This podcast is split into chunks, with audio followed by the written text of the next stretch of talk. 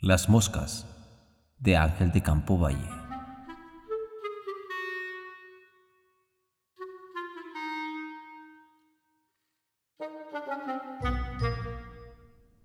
Adiós, paisana. Adiós. ¿Qué te haces? Ya lo ves, pasando, ¿y tú? Buscando miel en estos platos. Tengo el estómago vacío. ¿Gustas? Nah. ¿Sabes de la que me acabo de escapar? Revoloteaba en la calva blanquísima del señor de la casa, que está escribiendo sobre química. Dice que la naturaleza nada se cría, nada se pierde, todo se transforma. Se le había ocurrido una buena idea. Mordí el mango de la pluma. Me paré en la blanca y venerable desnudez de su cabeza y lo distraje. Pobre animal humano. Se encolerizó. Volé y conmigo volaron sus ideas. Se quedó hecho un topo. Me dio risa y comencé a darle broma.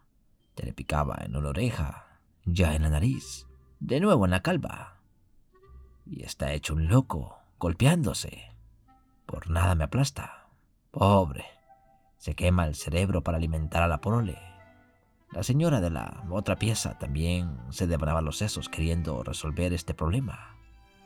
¿Cómo hará para sacarle al calvo cónyuge algo de dinero? Necesita comprar a toda costa un gros que la seduce. A un paso, el mayorcito Kabila inventa un libro de escuela que comprar, pero en el fondo lo que necesita es una camelia para su futura. Y los menores lloriquean pensando en caramelos. El digno de lástima es el pobre químico. Cada preocupación es un día menos de vida. Ahí lo tienes resolviendo ecuaciones. Pero no ha despejado esta incógnita doméstica. Se mata para realizar los caprichos de una mujer coqueta y los antojos de media docena de angelitos. Mira, hazme un ladito. Comeremos juntos. Malo. Ya sacuden la mesa. Jesús, te matan. Vuela, ahí. Un trapazo del criado los aplasta. A los dos.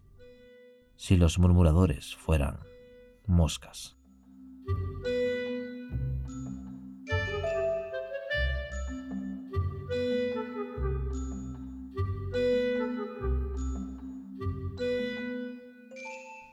Las moscas de Ángel de Campo Valle.